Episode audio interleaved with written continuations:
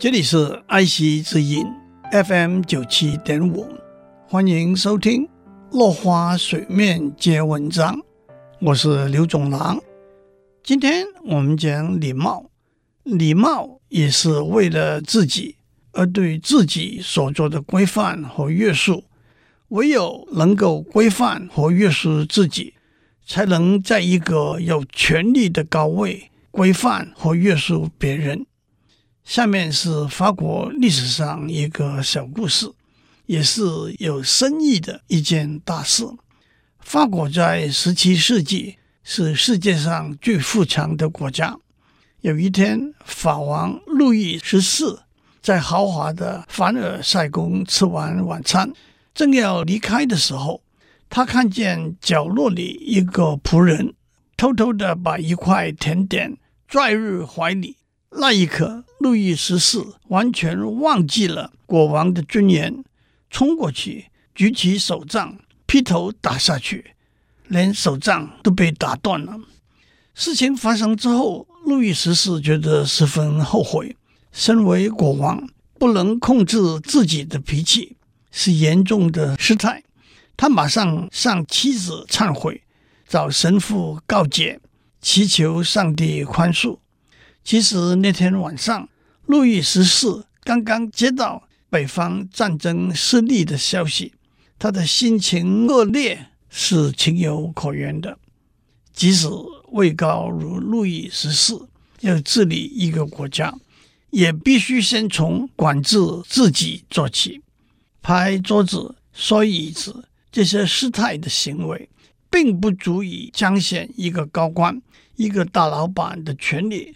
他彰显的是不成熟的处理人际关系的能力，而他背后就是不成熟的自我调试、自我控制的能力。这种人能够成大事吗？在一个民主社会里头，礼貌会为我们带来平等。有人说，在民主社会里头，没有人可以拥有特权，那不就是平等了吗？但是我们都看到。平等所引起的是追求不平等的企图和愿望。在一个民主社会里头，人人有机会，个个奋勇争先，每个人都想赢在起跑点，抢先一步，超人一等，导致抄捷径、走后门的心态。在一个汽车公司推销一款新的修旅车的电视广告里头。一位年轻的女士开着这款庞大的修旅车，在停车场里头小心翼翼地挤进两部小车的中间。车停好了，才发现车子实在靠得太近了，两边都没有开门的空间。正好这一款修旅车的车顶装有天窗，这位女士从天窗爬出来，蹦蹦跳跳，扬长而去了。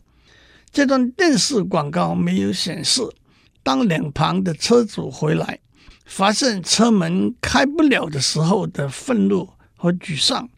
这段电视广告无意中显示出，在一个没有特权的社会里头，每个人都想拥有特权，唯有依赖礼貌，依赖对别人的尊重，我们才能够在自由、民主、竞争的环境里头。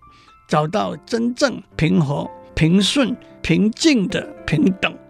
今天我们讲到这里，下次我们再继续讲礼貌。